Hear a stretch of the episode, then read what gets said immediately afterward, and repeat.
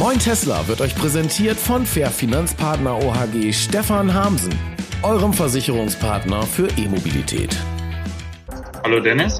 Hallo Felix. Ja, ich kann dich gut hören. Du mich auch? Alles klärchen. Ja, so, sag noch mal was. Hallo, hallo. Ja, ja, wunderbar. Ja, herzlich willkommen bei Moin Tesla, Folge Nummer 63. Und äh, bei mir ist heute der Felix von Money for Future. Herzlich willkommen, Felix, bei Moin Tesla. Moin, moin, grüß euch. Und heute geht es um die EEG-Novelle 2021. Die große Frage ist, macht die Bundesregierung PV für Bürger und Unternehmen kaputt?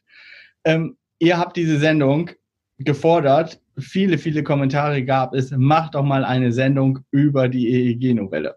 Holger hat heute keine Zeit und deswegen habe ich den Mann eingeladen, der wohl im Netz im Moment, der ist der nach Holger die meiste Kompetenz auf diesem Gebiet hat. Das ist Felix Goldbach von Money for Future. Du hast einen Kanal und berichtest vor allen Dingen über PV-Anlagen und jetzt auch ein bisschen über E-Mobilität. Erzähl mal kurz, was machst du auf deinem Kanal? Also vor allen Dingen äh, berichte ich über Batterien. Also meine Firma, für die ich arbeite, beruflich, sage ich mal, die macht ganz viele große äh, Gewerbe- und äh, Industriespeicheranlagen, also Megawatt-Speicher. Und wir haben auch kleine Heimspeicher, die wir im Programm haben. Deswegen habe ich dann irgendwann mal so angefangen, darüber so ein bisschen zu erzählen, was ich da mache.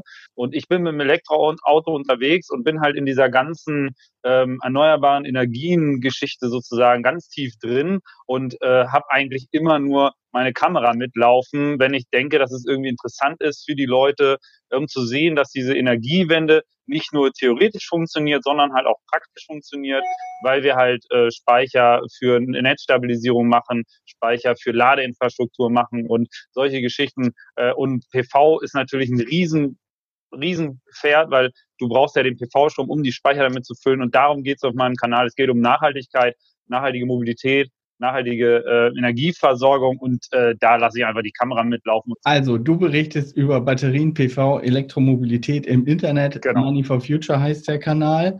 So, und in dieser Folge von Moin Tesla soll es darum gehen, macht die Bundesregierung mit der EEG-Novelle 2021 den Markt für PV für Bürger und Unternehmen kaputt.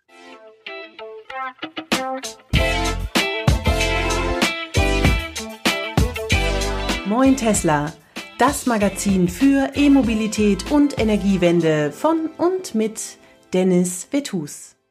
Ja, und heute mit Felix Goldbach. Wir fangen mal an, Felix. Wir steigen gleich mal ein in das Thema, die EEG-Novelle. Das Bundeswirtschaftsministerium sagt auf seiner Seite, wenn man die aufruft, die EEG-Novelle 2021, ich lese das hier mal vor, ist ein klares Zukunftssignal für mehr Klimaschutz und mehr erneuerbare Energien. Und jetzt ist das Netz voll mit äh, Videos von dir und Ferensky und Holger, die sagen, ey, das macht PV total kaputt. Da habe ich mich ja. gefragt, wie kann sowas sein? Ich habe mir dieses Gesetz mal ausgedruckt. Ähm, das ist nun nicht besonders klimafreundlich, dass ich das auf Papier gemacht habe, aber, hab, aber das soll hier mal erdeutlichen, was das für ein Klopper ist. Es ist super, super schwer verständlich. Es ist wirklich ein Kauderwelsch. Es ist für Laien nicht zu verstehen. Ich bezweifle, dass es für Abgeordnete zu verstehen ist. Es soll am, 29, am 23. November verabschiedet werden. Das Gesetz soll die, dazu beitragen, dass die Klimaziele der Bundesregierung erreicht werden. Und dazu soll der Ausbau der erneuerbaren Energien vorangetrieben werden es gibt ein Zieldreieck. Das Zieldreieck besteht aus Klimaschutz, preisgünstiger Energieversorgung und bezahlbaren Strompreisen. Und 2030 sollen wir 65 Prozent erneuerbare Energien im Netz haben. Das ist das Ziel. Hier ist ganz viel die Rede am Anfang von der Akzeptanz des EEGs. Denn beim EEG ist es ja so, dass die Bürger im Prinzip über die EEG-Umlage die fast jeder zahlen muss, bis auf ein paar Ausnahmen, da kommen wir gleich drauf. Und die Ausnahmen, die haben es in sich, äh, die erneuerbaren Energien bezahlen. Also die werden von den Bürgern, wird von den Bürgern bezahlt, die Energiewende. So, und nun will man also die Akzeptanz erhalten und dadurch die Kosten dämpfen, aber trotzdem weiter ausbauen. Felix. Und erreicht ja. man das mit dem Gesetz? Ja, absolut, also absolut nicht. Ähm, es ist äh, wirklich grotesk. Äh, du hast das auch bei der Bundesnetzagentur schon gehabt, da wurde auch ein Papier vorgelegt, ähm, was sich so erstmal ganz gut angehört hat. Ja, da wurde gesagt, man muss es ausbauen, muss es ausbauen. Und dann, wenn man dann ins Detail gegangen ist, war es eigentlich nicht ganz so gut, wie man es anfangs beschrieben hat. Hier ist es noch krasser. Also hier muss man ganz klar sagen, man sagt, man will es ausbauen, man will die Akzeptanz erhöhen. Und äh, man macht aber im Grunde genau das Gegenteil. Man möchte eigentlich die Akzeptanz der Erneuerbaren für die Energiekonzerne erhöhen, aber nicht äh, für die Bürger. Also natürlich gibt es eine Diskrepanz zwischen der EEG-Umlage äh, und der, also der, der EEG-Umlage und dem Verständnis dafür, warum der Strom so teuer ist. Also die EEG-Umlage lässt halt alle daran beteiligen und der der keine PV-Anlage auf seinem eigenen Haus bauen kann, der Mieter, der wird hier sehr ungerecht behandelt. Deswegen müsste man im Grunde weg von dieser EEG-Umlage, das macht das Gesetz aber auch nicht, ähm, um einfach eine höhere Akzeptanz zu schaffen in der Bevölkerung für die erneuerbaren Energien. Sie machen aber genau das Gegenteil. Sie lassen es darauf ankommen, so dass wahrscheinlich in der Zukunft das alles noch sehr viel teurer wird, dass die Akzeptanz nämlich nicht ähm, besser wird in der Bevölkerung, dass das, der Aufschrei noch größer wird. Weil im Moment ist es tatsächlich so, es ist sehr ungerecht. Die EEG-Umlage vor allen Dingen ist sehr ungerecht. Und ähm, auch die, die Mieter können nicht von günstigem PV-Strom profitieren. Die EEG-Umlage zahlen ja nicht alle. Wer zahlt sie nicht? Also zahlen tun sie nicht die ganz großen Energieverbraucher. Das sind mittlerweile 2200 Firmen in ganz Deutschland, die diese EEG-Umlage nicht zahlen müssen oder beziehungsweise teilweise davon befreit sind. Das heißt, ähm, das sind über 100.000 äh, Gigawattstunden, meine ich, äh, im Jahr, die dann sozusagen einfach mal ähm, ja äh, sozusagen nicht dort reinspielen. Und das macht dann für alle anderen die EEG-Umlage natürlich teurer. teurer. So und die Alternative wäre eine CO2-Bepreisung. Genau, das wäre eigentlich das äh, Beste, was man machen könnte. Man müsste eine CO2-Bepreisung äh, machen, die den Namen auch verdient hat, so dass man diese EEG-Umlage komplett abschafft und dass man über diese CO2-Bepreisung und die Einnahmen, die daraus entstehen, könnte man dann auch locker ähm, eine EEG-Umlage sozusagen ähm, finanzieren, dass man damit die erneuerbaren Energien weiter attraktiv macht und dass die Stromerzeuger, also die kleinen und die großen, auch eine einigermaßen passable äh, Vergütung für die Anlagen bekommen, für die Solaranlagen, dass es sich auch lohnt, weiterhin welche zu bauen. Hier wird nun, bevor wir gleich mal darauf eingehen, was sich für PV-Anlagen auf, auf Wind und Biogas und so wollen wir ähm, jetzt nicht so weit eingehen. Das sind noch alles mal eigene komplizierte Themen. Wir wollen uns hier heute also mit PV beschäftigen. Und diese Sendung ist im Prinzip für alle die, die sich damit noch nicht so gut auskennen. Also diese Sendung soll sich jetzt nicht an die Experten richten. Das will ich hier vorweg noch einmal sagen. So, jetzt sagt der Bundeswirtschaftsminister, das ist ein Durchbruch für die erneuerbaren Energien äh, und so. Und wir sehen das völlig anders. Ähm, Lügt der Bundeswirtschaftsminister? Hat er eine falsche Vorstellung von dem Ganzen? Kriegt er was Falsches gesagt? Wird da Framing betrieben? Die, werden die Leute einfach in die Irre geführt? Wie kommt man zu so zwei unterschiedlichen Einschätzungen? Dass die einen sagen, das ist die, die, der Tod der Energiewende und der PV-Erzeugung und die anderen sagen, also die Bundesregierung sagt, das wäre der Durchbruch. Kannst du das erklären? Also ähm, ich kann es mir ehrlich gesagt nicht erklären und ich will dem Herrn Altmaier auch hier nicht unterstellen, dass er einfach lügt. Ja? Also ich kann mir vorstellen, dass er Berater hat, die ihm dort äh, Dinge erzählen, die einfach so nicht ganz richtig sind, beziehungsweise die das sehr in ein bestimmtes Licht rücken. Und äh, ich glaube einfach, dass er es teilweise nicht besser weiß. Wenn er es besser wüsste, wäre das wirklich so krass, ähm, dass äh, sozusagen mein Grundverständnis der Demokratie äh, im Markt erschüttert wäre. Und das, das möchte ich gerne noch äh, etwas herauszögern äh, oder hinauszögern, weil ähm, ich, ich glaube einfach, dass die Politiker an sich diese Materie nicht äh, vernünftig verstehen, also was Energiewende eigentlich bedeutet und dass wir dezentrale Energieerzeugung machen müssen. Und ich glaube aber schon, dass sie merken, oder beziehungsweise auch beeinflusst werden von den jahrelangen Beziehungen sozusagen zu den großen Energiekonzernen, auch Netzbetreibern, die ihnen dann sagen, was denn eigentlich gut wäre, wenn wir eine Energiewende machen für die Energieversorger und den Netzbetreiber.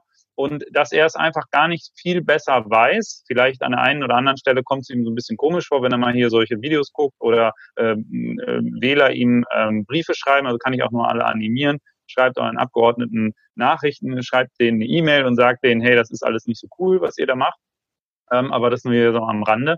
Ich kann mir nicht vorstellen, dass er das mit absolut voller Absicht macht. Ich kann mir einfach vorstellen, dass er selber nicht genug Bescheid weiß. Und das merkt man ja auch bei diesem Text. Der ist ja. extra extrem schwierig und schwammig formuliert. Selbst hoch studierte Ingenieure haben mir geschrieben, dass sie das nicht verstehen, was da drin steht, beziehungsweise nur, nur in, in, in großen Fragmenten und nicht alles. Und das ist echt ein Problem. Ich kann mir nicht vorstellen, dass er lügt, um deine Frage zu beantworten. Er weiß nicht, wovon er redet. Er hat einfach keine Ahnung von erneuerbaren Energien. Ähm, das würde ich eher sagen, als dass er das jetzt absichtlich so macht. Es kann natürlich aber auch sein, dass ich mich irre. Bevor wir jetzt auf die Einzelheiten kommen, äh, du warst schon bei der Bundesnetzagentur und hast mit Herrn Stratmann, dem zuständigen Mitarbeiter dort oder zuständigen Beamten, ein Interview gemacht. Ähm, eine tolle Serie, ich verlinke dir hier mal.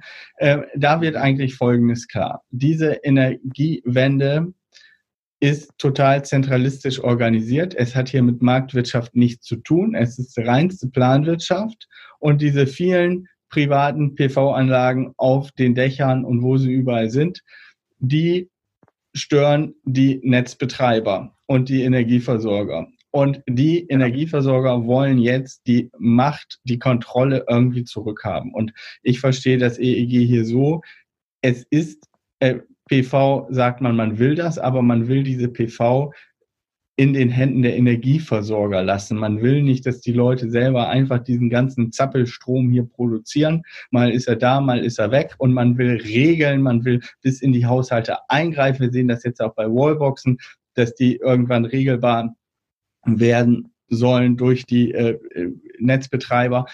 Und äh, zwei Sachen will man nicht wissen, soll ja mal, unsere Kanzlerin hat das mal gesagt in einer, in einem Fernsehfilm, der über sie gezeigt worden ist. Zwei Sachen will man nicht wissen, wie sie gemacht werden, Gesetze und Wurst. Und ich denke, dass da, also in der Lobby brennt noch Licht. Äh, da wurde ähm, massiv mit dem Thema Blackout, die Versorgung ist nicht sicher. Ich habe da auch schon diverse Vorträge von Netzbetreibern und Energieversorgern gehört. Die sagen immer, Energieversorgungssicherheit wäre sonst nicht gewährleistet. Die ist nur gewährleistet mit uns. Also gebt uns die Regelkontrolle über die erneuerbaren Energien zurück. Ich glaube, das steckt dahinter. Aber jetzt wollen wir mal, ja. siehst du auch so. Ja, absolut. Also es ist ein großes Schreckgespenst, was dort aufgebaut wird. Und natürlich, wenn man einfach nichts macht, ja, und einfach nur PV auf die Dächer schreit und ganz viel PV auf die Dächer macht, und nicht die Möglichkeit hat, diesen Zappelstrom, hast du gerade gesagt, irgendwo zu speichern, zu puffern und damit das Netz stabil zu halten, ähm, dann hat man wirklich auch eine Herausforderung für die Netze. Es ist eine große Herausforderung und das ist auch ein großer Vorwurf an diese EEG-Novelle, weil Speicher kommen da im Grunde überhaupt nicht vor. Und auch die Speicher, die wir rollend in den Autos haben und die Elektromobilität, das wissen deine Zuschauer, die wird kommen. Ja, das sind riesige Akkus, die dort durch die Gegend fahren und 23 Stunden am Tag im Durchschnitt stehen die rum. Das heißt, du könntest diese riesigen Akkus, die dann millionenfach rumstehen, auch für die Netzstabilisierung nutzen. Und diese ganzen Sachen sind überhaupt nicht dort drin berücksichtigt. Auch die äh, Heimspeicher, die wir sozusagen zu Hause bauen können, die großen Speicher, die wir bauen könnten an den netzzentralen Punkten, wo wir auch eine große Ladeinfrastruktur mit hinsetzen könnten. Das ist dort überhaupt nicht berücksichtigt. Und natürlich, wenn man keine Speicher baut und keine Puffer hat, dann ist das eine Gefahr, auch für das Netz. Da muss man auch dem, dem Netzversorger das zugutehalten, weil der ist dafür verantwortlich, das Netz auch stabil zu halten. Ja? Nun, nun gibt es hier zwei Entwürfe eigentlich. Das eine ist die, das müssen wir mal kurz vorweg schicken, damit die Leute das draußen verstehen. Also es gibt einmal den Entwurf, wir bauen eine große Trasse, eine Stromtrasse durch unser Land und bringen den Windstrom von Nord nach Süd. Und wir ja zentralistisch verwalten wir den Strom in unserem Land. Äh, alles mhm. geregelt durch die Bundesnetzagentur und die Netzbetreiber.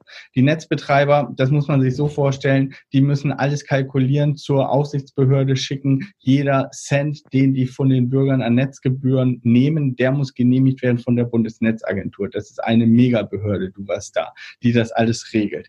So, das ist der zentralistische Entwurf. Und natürlich wollen, ich unterstelle das einfach mal, die Beamten in der Bundesnetzagentur, die wollen das alles regeln, weil wenn der Strom hier ausfällt, dann sind die auch verantwortlich, also die wollen das alles zu sich ziehen. Das, so, ist auch die Gegen das ist auch mit der Akzeptanz gemeint. Das ist richtig. Also wenn der, der Strom ausfällt, dann ist die Akzeptanz weg. Ja, der Gegenentwurf. Wie sieht der aus? Wie sieht dein und der Entwurf von Professor Quaschning und Holgers Entwurf, wie sieht der aus? Also eine, eine, Lösung wäre es natürlich, wenn man überall diese kleinen Heimspeicher installieren würde, ja, oder das begünstigen würde, dass sich Speicher sozusagen in der Fläche ausbreiten, dass man diese Netze stabil halten kann, dass man die Leistung von den Anschlusspunkten am Haus sozusagen wegbekommt, ja, dass man sozusagen mit den Speichern eine, eine Stabilisierung hinbekommt, dann größere Netzspeicher, die dann an den kritischen netzneuralgischen Punkten installiert werden. Das wäre sozusagen der nächste Step, oder das Und wäre der, der Step, der noch davor kommt. Ja? Und die würden Und dann die Grundlast übernehmen. Also jetzt ist es ja so, Nein, äh, Grundlast Nein, die würden, die würden die Puffer, die würden die Pufferung übernehmen für diesen kurzfristigen Zappelstrom, den du eben gerade genannt hast. Die Grundlast äh, wir könnten zum Teil auch Wind und PV übernehmen, aber wir bräuchten auch noch äh, grün, grüne Gaskraftwerke, also Wasserstoff, der in Methan umgewandelt wird und wo dann äh, viele Gaskraftwerke ähm, für diese Zeiten da sind, wo halt kein Wind weht und wo kein PV da ist. Und genau dafür brauchen wir aber sehr viel Gas, sage ich mal, um das auch ins Netz reinzutun, was wir grün produzieren können. Und dafür brauchen wir sehr viel PV und sehr viel Wind. Und das äh, schaffen wir mit dieser EEG-Novelle gerade nicht um dann damit Wasserstoff zu machen, den mit ins Netz einzuspeisen zum Beispiel. Wasserstoff, Methan daraus zu machen, genau. So, und also der Gegenentwurf ist halt die dezentrale Energiewende, wo Strom dezentral erzeugt wird und abgespeichert wird, wo dann, wenn, wenn wenig Wind weht und die Sonne nicht scheint, im Prinzip die Häuser aus den Akkus versorgt werden, weil und das Netz nicht so belastet wird, weil nicht mehr so viel Strom gebraucht wird. So habe ich es verstanden. Genau, also wir werden, äh, genau, also ich werde auch mit dem äh, Hans-Josef Fell nochmal ein Video machen bei mir auf dem Kanal und da werden wir ganz genau vorstellen, was ein möglicher Gegenentwurf wäre und ein sehr guter Entwurf, wie ich finde. Das ist nämlich diese Kombi-Kraftwerksvergütung. Da hatten der Holger und ich in einem Video von mir auch schon mal drüber gesprochen. Das wäre ein wirklich richtig guter Vorschlag, wie man eine Energiewende machen könnte. Aber es würde bedeuten, dass die Netzversorger und auch die Energieversorger einen großen Teil ihrer Macht abgeben müssen und auch einen Teil ihrer Wertschöpfung abgeben müssen. Und das wollen sie natürlich massiv verhindern, sage ich jetzt mal, ähm, mit, äh, mit solchen Gesetzen, die dann halt jetzt da durchgehen sollen. Ja, ja gut, immer weniger Strom in den Stromleitungen, in den Netzen bedeutet weniger äh, Gebühren, die dafür kassiert werden. Die Kraftwerke sind schlechter ausgelastet. Genau. Das Geschäftsmodell der Energieversorger, die ja quasi das Monopol hatten in Deutschland, der Staat hat es ihnen gegeben. Sie bilden ein Oligopol, wenige große Anbieter, die sich den Markt aufteilen. Ähm, und jetzt hat der Staat mit der Energiewende denen das so ein bisschen genommen und madig gemacht und jetzt wollen sie sich den fetten Kuchen wieder zurückholen und die Bürger da aus dem Markt drängen. So sieht der Entwurf für mich aus. Aber bevor wir jetzt mal auf die Details eingehen, was sich für PV für euch da draußen ändert, wenn ihr schon eine PV-Anlage habt oder eine bauen möchtet. Ähm, bevor wir darauf jetzt eingehen, ganz konkret möchte ich noch mal kurz auf meine Sponsoren dieser Sendung hinweisen, denn die Sendung hat mittlerweile Produktionskosten. Ich habe ein kleines Team und da habe ich Leute, die mich unterstützen. Das ist Fair Finanzpartner OHG, euer Versicherungspartner für E-Mobilität. Wenn ihr also ein E-Mobilitätsauto, E-Mobilitätsauto, was ist das, ein Kfz mit Elektromotor versichern wollt, dann fragt da ruhig mal an, ist hier unten verlinkt. Und Store and Charge, da kriegt ihr alles Ladezubehör. Die Jungs sind auch telefonisch zu erreichen und können euch beraten. Das Thema ist auch kompliziert. Moin Tesla wird unterstützt von Store and Charge, deinem Online-Shop für Ladezubehör. Ja, vielen Dank. Kommen wir nun zu dem Thema. Man musste die EEG-Novelle jetzt machen, weil das EEG ist jetzt 20 Jahre alt und die ersten Anlagen laufen aus der Förderung. Die sind hoch gefördert worden. Da gab es wie viel? 50 Cent? Ja, 50, 52, 53 Cent. Sehr für viel. die Kilowattstunde. Jetzt laufen die aus. Und ein Weiterbetrieb der Anlage ist eine Grauzone. Normalerweise müssten Sie am 1.1. 2021 dann abgeschaltet oder abgebaut werden. So genau sagt das das Gesetz nicht. Auf jeden Fall äh, musste man was tun. Was hat man nun für Altanlagen geregelt, die aus der Förderung laufen? Ja, also die alten Anlagen dürfen so, wie sie jetzt sind, und das ist eigentlich das, das, das wirklich Schlimme, die dürfen so nicht weiter Strom produzieren. Das heißt, im Worst Case, du machst nichts an deiner Anlage, ist sie nach diesen 20 Jahren abzuklemmen oder abzubauen. Äh, du darfst sie dann nicht mehr nutzen, um damit ins Netz einzuspeisen. Das ist richtig, richtig krass. Ja, du musst sehr viel Geld in die Hand nehmen, um diese umzurüsten. Also du musst eine neue Leistungselektronik einbauen, du musst neue Zähler einbauen äh, du musst sehr viel Geld ausgeben, um deine Anlage fit zu halten und du kriegst dann aber auch sehr, sehr wenig PV-Vergütung für deinen PV-Strom und das ist natürlich auch katastrophal, weil du hast dann schon jetzt eine hohe Investition und dann äh, kriegst du auch noch wenig für den Strom.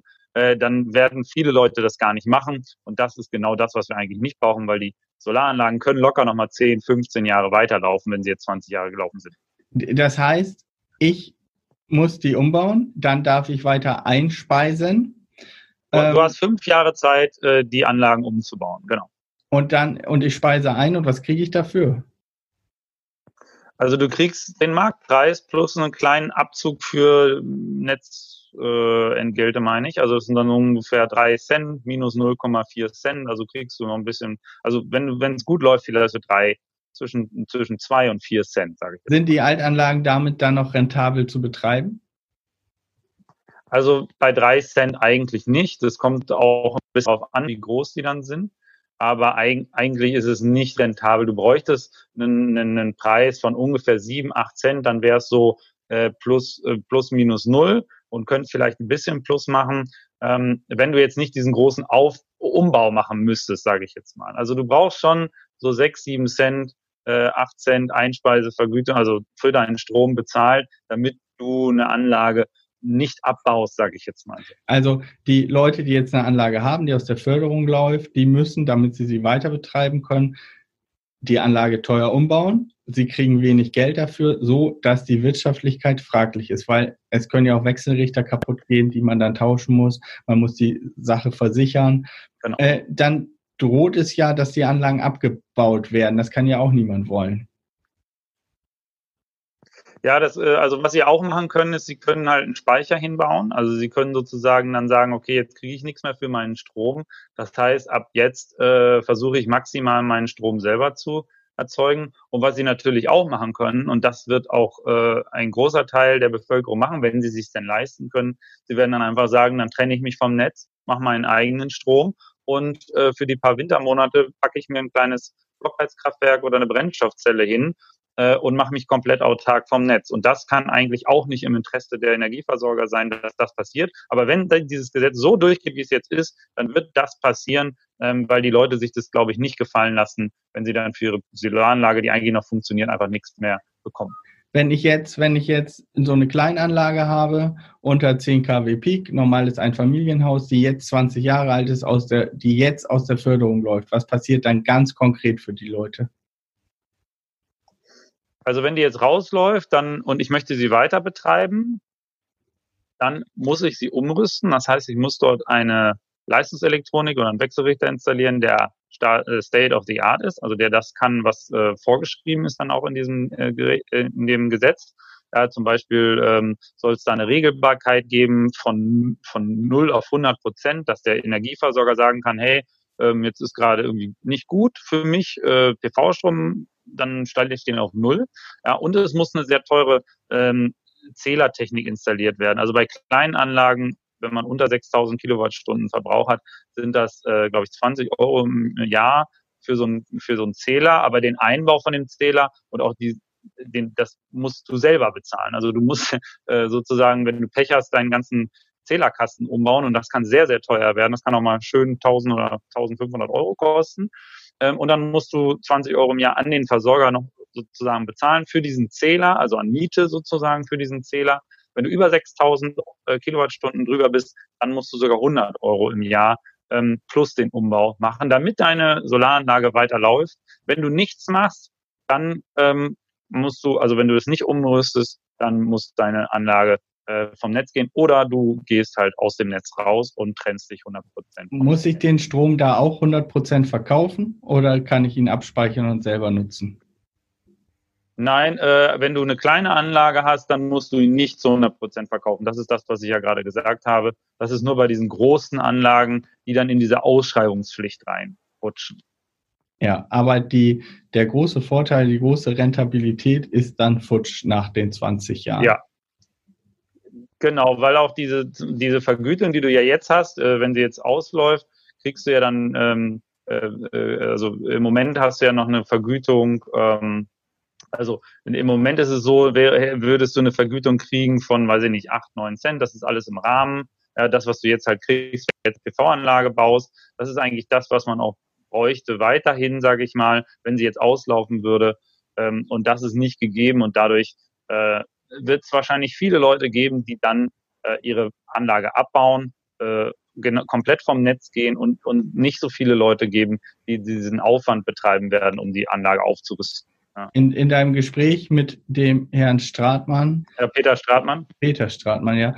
Der hat, äh, da kam für mich raus, dass man da versucht hat, äh, den Punkt so zu wählen, wie in einer guten Planwirtschaft halt, dass die Leute die Anlage gerade noch am Netz lassen und da gerade noch irgendwie ein paar hundert Euro im Jahr über haben, damit sie die nicht abbauen. Dass man das versucht hat, so, so einzustellen. Äh, wenn die jetzt ja. verrechnet haben und die würden die ganzen Anlagen abbauen, die Leute, dann würden wir ja unsere Ausbauziele gar nicht erreichen. Meinst du, die Leute betreiben die weiter oder bauen sie die ab? Deine Prognose? Also, beim, also meine Prognose ist, es wäre so 50-50, denke ich mal. Viele würden es einfach weiterlaufen lassen, beziehungsweise umbauen und den Aufwand betreiben, ähm, weil sie einfach daran glauben, dass es vernünftig ist und man ja im Moment auch noch sein Elektroauto, sage ich mal, mit diesem günstigen PV-Strom beladen kann. Deswegen werden viele diesen Aufwand betreiben, weil es ist immer noch wahrscheinlich günstiger, sein Elektroauto mit dem PV-Strom dann zu laden und auch den PV-Strom von der äh, von der eigenen vom eigenen Dach halt auch zu nutzen, ähm, dass sie sozusagen das weiterlaufen lassen werden oder umrüsten werden. Äh, aber ein Teil wird das wahrscheinlich auch nicht machen, und äh, du sagst es gerade, die Ausbauziele, ähm, die funktionieren ja nur, wenn wir äh, den, die alten sozusagen am Netz lassen und nicht vom Netz wegnehmen, weil sonst müssten wir eigentlich noch viel mehr dazu bauen als das, äh, was im Moment passiert. Und das ist eigentlich auch das größte, äh, das größte Problem, dass wir eigentlich viel mehr bauen müssten, als das, was wir gerade tun. Altanlagen haben wir abgearbeitet. Wird schwierig, damit in Zukunft Geld zu verdienen. Es droht, dass einige Anlagen vom Netz gehen und äh, wenn man sie dran lässt, ist das große Geldverdienen vorbei. Muss man natürlich auch verstehen. Die, man hat da gutes Geld mit verdient, weil der Staat hat einem das, die Kohle im Prinzip gegeben. Und jetzt nimmt er einem das wieder und sagt, jetzt ist vorbei. Da, was, was ich ungerecht finde, ich hätte ja jetzt den Strom, ich produziere ihn selber, ich möchte ihn für mich nutzen und ich fühle mich da diskriminiert. Mein Eigentum wird quasi entwertet, indem mir jemand sagt, du musst das an jemand anders verkaufen und dann sind da ja wenige Player auf dem Markt. Das ist ja kein, kein Markt, der für den Verbraucher funktioniert, der funktioniert ja für die Stromkonzerne. Genau, also es ist ein bisschen schwierig. Ähm, vor allen Dingen, was ich immer schwierig finde, ist, ähm, dass man sagt, ja, aber will die Energiewende, aber was du eben gesagt hast, wir müssen halt alles auf Dezentralität setzen. Jetzt will man solche äh, teure Zählertechnik installieren, beziehungsweise möchte das maximal komplex machen. Und du musst dir auch vor Augen führen, was eigentlich auf uns zukommt. Wir haben äh, ein EU-Recht, was sagt, dass alle Bürger in der EU ähm, Erzeuger von Strom werden dürfen und auch Verbraucher äh, von Strom werden dürfen. Also sie dürfen ihren Strom selbst erzeugen und selbst verbrauchen und sie dürfen ihn auch verkaufen. Und äh, alles, wenn sie unter 30 kW Peak bleiben. Das heißt, es gibt EU-Recht, was wir einhalten müssen. Und da steht ganz klar drin, wir dürfen nicht äh, diese Anlagen mit besonderer Bürokratie ähm, äh, belasten. Ja, wir dürfen sie nicht diskriminieren und wir dürfen sie auch nicht belasten mit äh, Steuern oder Gebühren. Genau diese ganzen Sachen, zum Beispiel diese EEG-Umlage, ist genau das Gegenteil davon. Und auch diese Bürokratie, die wir jetzt da aufsetzen, ist auch genau das Gegenteil davon. Das, das heißt, wir haben ein echtes, ein echtes Problem, wenn wir so ein Gesetz jetzt machen. Äh, wir, wir, wir widersetzen uns genau dem, was wir eigentlich machen müssten. Das heißt, die Abgeordneten verabschieden hier womöglich ein Gesetz, was den EU-Gesetzen widerspricht und brechen damit die. Nee, nicht, Genau, wenn das, wenn das so durchgeht, dann widerspricht das den europäischen äh, Gesetzen beziehungsweise den e europäischen Richtlinien, die in nationales Recht umgesetzt sein müssen. Und das ist ab 1.7.2021 der Fall. Also es ist jetzt nicht so komplett aus der Luft gegriffen. Ja? Und äh, als ich da mit dem Peter Stratmann ähm, gesprochen habe, da war ja auch, hat man auch rausgehört, naja, die haben da einen Vorschlag, der jetzt nicht ganz gut ist, aber der Stratmann hat auch gesagt, na, Herr Goldbach, äh, so im Nachgang, als wir hinterher gesprochen haben, meinte er, es gibt noch andere Bewegungen äh, bei uns, ähm, die noch viel schlimmer, also die noch schlimmere Vorschläge haben. Ich habe Ihnen das nicht geglaubt, dass es noch schlimmer werden könnte als die Vorschläge, die er da gemacht hat. Ähm, aber jetzt äh, kam es wirklich, äh, kamen jetzt diese Vorschläge mit der EEG-Novelle und es war ist es wirklich noch äh, krasser und noch schlimmer weil diese Ausbauziele, jetzt haben wir ein Gigawatt, äh, 1, oder zwei Gigawatt pro Jahr, wir müssen aber eigentlich 10 bis 15 Gigawatt zubauen im Jahr, also bei PV alleine. Und äh, das werden wir mit dieser EEG-Novelle in keinster Weise erreichen und auch diese Dezentralität nicht. So, lass uns mal zurückkommen, Neuanlagen. Was ändert sich für alle, die überlegen, ich baue mir so eine Anlage aufs Dach und versorge mein Elektroauto teils mit Strom. Ich kenne ganz viele, die so denken was ändert sich für alle die, die eine äh, PV-Anlage für einen Privathaushalt bauen wollen? Also 10 kW Peak und sowas in der Richtung. Also man, man muss es äh, ganz ehrlich sagen, man weiß das dann erst ganz genau, was sich alles ändert, wenn es dann soweit ist. Ne? Das heißt, wenn es dann kommt. Aber die Anlagen insgesamt werden teurer werden. Die Kosten für die Anlagen werden teurer werden durch diese Messtechnik. Ähm, und äh, insgesamt ist es aber so, dass die äh, Anlagen einfach weniger rentabel sind. Das heißt, man ähm, hat einfach keinen größeren, keinen großen Anreiz, sich so eine äh, Anlage aufs Dach zu machen und ähm, diesen Abbau von Bürokratie oder diese Komplexität dieser Anlage, äh, die, die, die Komplexität beim Anmelden dieser Anlagen und, und äh, beim Betreiben dieser Anlagen wird dazu führen, dass viele Verbraucher einfach sagen werden, du, das ist mir zu viel Arbeit, das ist mir zu stressig und am Ende kann ich da eigentlich gar nicht viel einsparen für mich selber und dann baue ich mir halt einfach keine Anlage. Aber es wird auch nicht, es wird auch nicht komplett äh, sterben, weil es gibt ja schon viele Bundesländer, die sagen, dass sie ähm, Neubauten nur noch mit PV bauen wollen und das ist eine Gegenbewegung. Äh, dafür müsste eigentlich auch diese EEG-Novelle äh, da sein, ähm, dass das das unterstützt. Äh, und deswegen müsste man es eigentlich so einfach wie möglich machen und so unbürokratisch äh, wie, wie möglich. Was ändert aber sich denn die, aber, konkret? Was ändert sich denn konkret? Genau, also äh, für den für den für den für denjenigen, der sich jetzt eine, eine Anlage plant zu bauen nächstes Jahr äh, und dann ist dieses EEG-Gesetz, gehen wir jetzt mal davon aus, theoretisch ist es da, ähm, dann würde er halt ganz normal zu seinem Installateur gehen und sagen, ich möchte gerne eine Installation äh, von meiner von einer PV-Anlage. Dann würde der Installateur sagen, ja, kostet so und so viel, aber wir müssen noch das und das und das und das machen. Das heißt, äh, die Anlage wird einfach sehr teuer und dann muss er sich halt ausrechnen, ist das für ihn vertretbar? Würde er das machen? lohnt sich das überhaupt? Kann er da was sparen? Und dann werden viele sagen, nö, das lohnt sich für mich nicht. So, dann kommen wir zum, jetzt haben wir die äh, Altanlagen, die aus der Förderung laufen. Wir haben die neuen Privatanlagen ab 2021, äh, höhere gesetzliche Voraussetzungen äh, für die Anlagen. Es wird teurer, das Ganze. Sinkt auch die Einspeisevergütung? Also die Einspeisevergütung sinkt, ja, absolut. Also die, äh, wenn sie auslaufen, kriegen sie dann nur noch den Marktpreis. Und Nein, bei, den, halt bei den Anlagen, die ab 2021 ans Netz gehen. Die kleinen Anlagen, Privathaushalte. Jetzt gibt es ja eine. Ja, die, genau, die kriegen auch eine wesentlich wenig, also die kriegen nicht mehr diese 10 Cent, sondern die kriegen halt die Marktpreise, ganz normal. Ne? Gut. Die sind so bei 3 Cent, 4 Cent. Vielleicht noch ein bisschen günstiger. Vielleicht müssen sie sogar Strafe zahlen dafür. Für die Privathaushalte, äh, die neue Anlagen bauen, die kriegen auch nur noch den Marktpreis. Die kriegen dann auch nur noch, ja, die kriegen dann auch nur noch die kleinen, die kleine Vergütung, ja. Also die kriegen keine, keine 10 Cent mehr pro Kilowattstunde. Gut, dann kommen wir jetzt mal zu den Gewerbeanlagen, zu den großen Anlagen. Ich, wir haben das am Anfang schon gesagt, ich habe hier eine 107 Kilowatt Peak-Anlage gebaut. Wir haben Gewerbebetrieb, wir haben Produktionsbetrieb, der sich sagt, ich habe hier 3000 Quadratmeter Dachfläche, ich will nachhaltiger werden, ich möchte den Strom selber erzeugen. Wie soll das in Zukunft laufen? Der Geist hat immer das Wort Ausschreibung umher. Genau, das haben wir ja eben gerade ganz am Anfang schon mal kurz angesprochen. Also es ist so, ähm, die großen Anlagen der Betriebe dürfen halt nicht mehr äh, den Strom für sich selber produzieren. Also ein großer Industriebetrieb zum Beispiel, der eine 500 kW Peak-Anlage auf dem Dach hat, die oder 550 kW Peak-Anlage auf dem Dach hat, der muss diesen Strom ausschreiben und der Höchstbietende bekommt dann diesen Strom.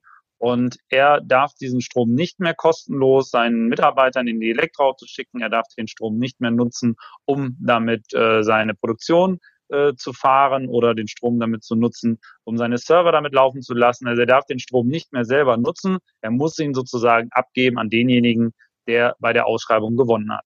Das heißt, ich habe hier noch eine Dachfläche frei. Spielen wir das Thema mal durch. Ich könnte hier noch äh, 200 kW Peak äh, draufkriegen, wie wird das jetzt laufen? Ich suche mir einen Installateur, der mir das aufs Dach baut. So, und dann? Genau, also äh, wenn du es jetzt nächstes Jahr noch machen würdest, also es geht sozusagen von 500 kW Peak die Grenze. Wenn es über 500 kW Peak ist, musst du ausschreiben. Ja, dann geht es auf 400 kW Peak. Wenn es da drüber ist, musst du ausschreiben. Dann 300, 200, 100.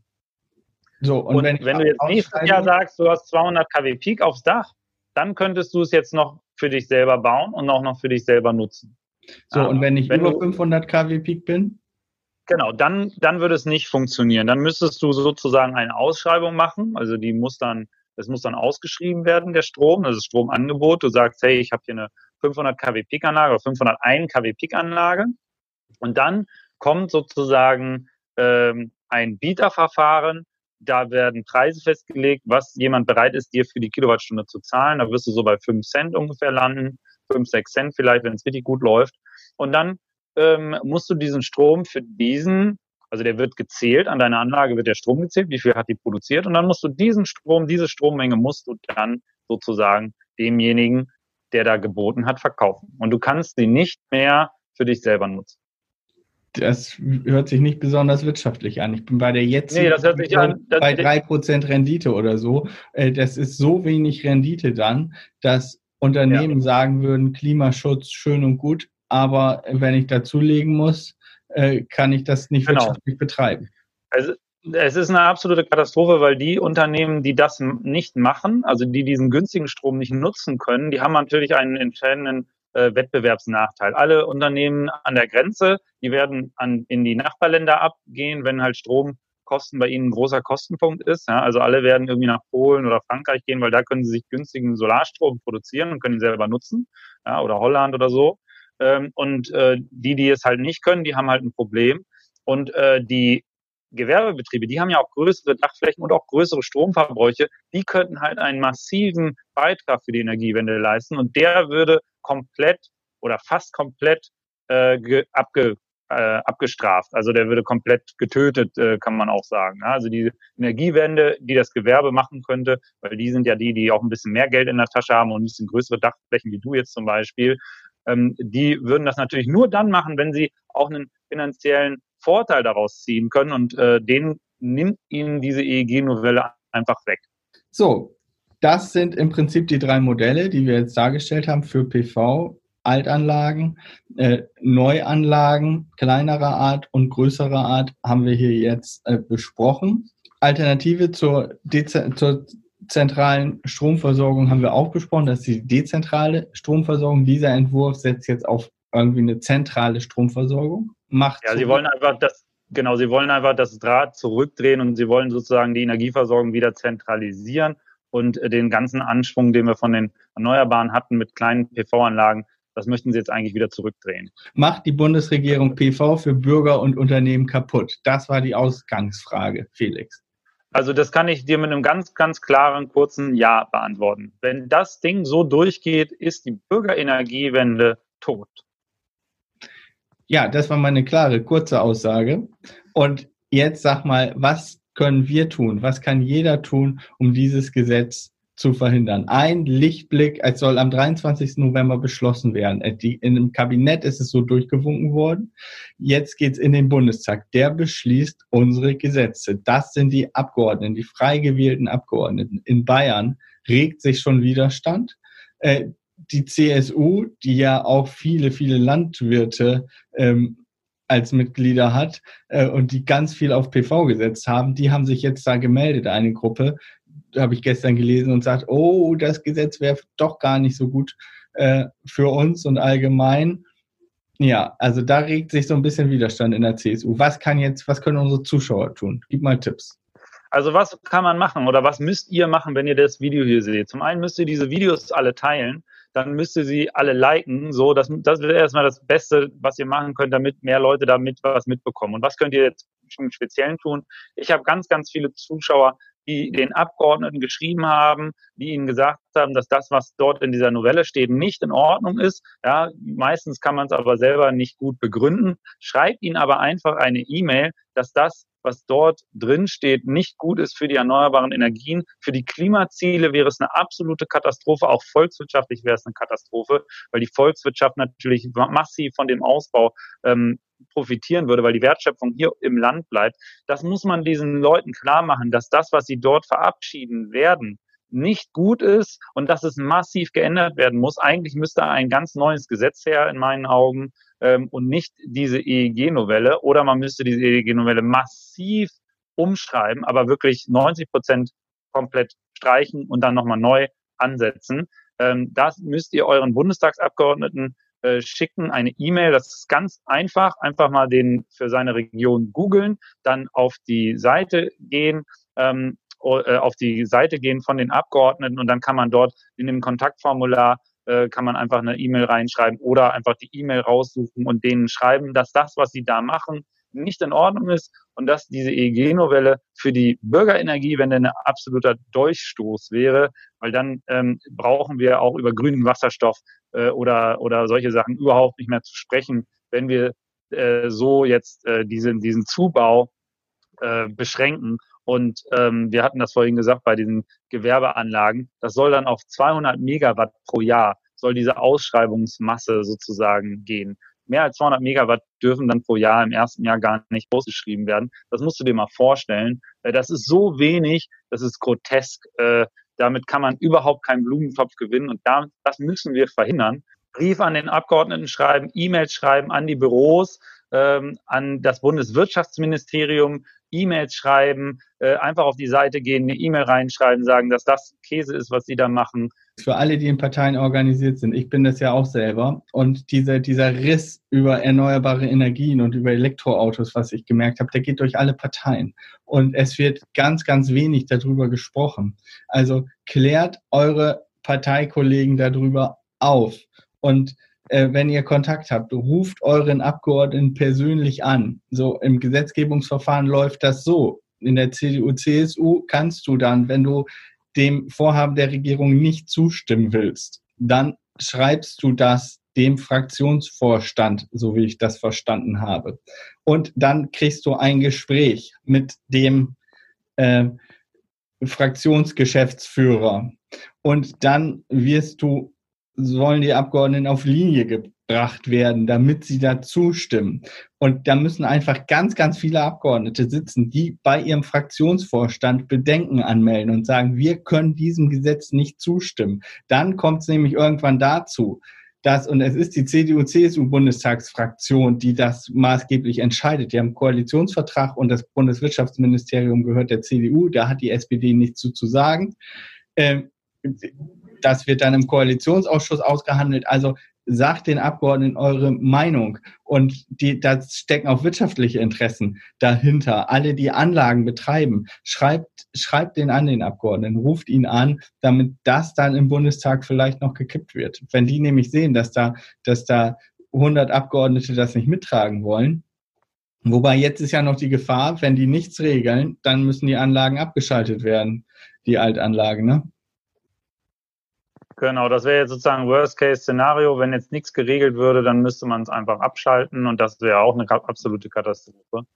Ähm, das wäre, das wäre auch schlimm. Also das wäre richtig schlimm. Dann wäre es alles in der Grauzone. Dann würde es einfach so weiterlaufen ähm, wie bisher, aber äh, theoretisch müsste man sie dann vom Netz nehmen.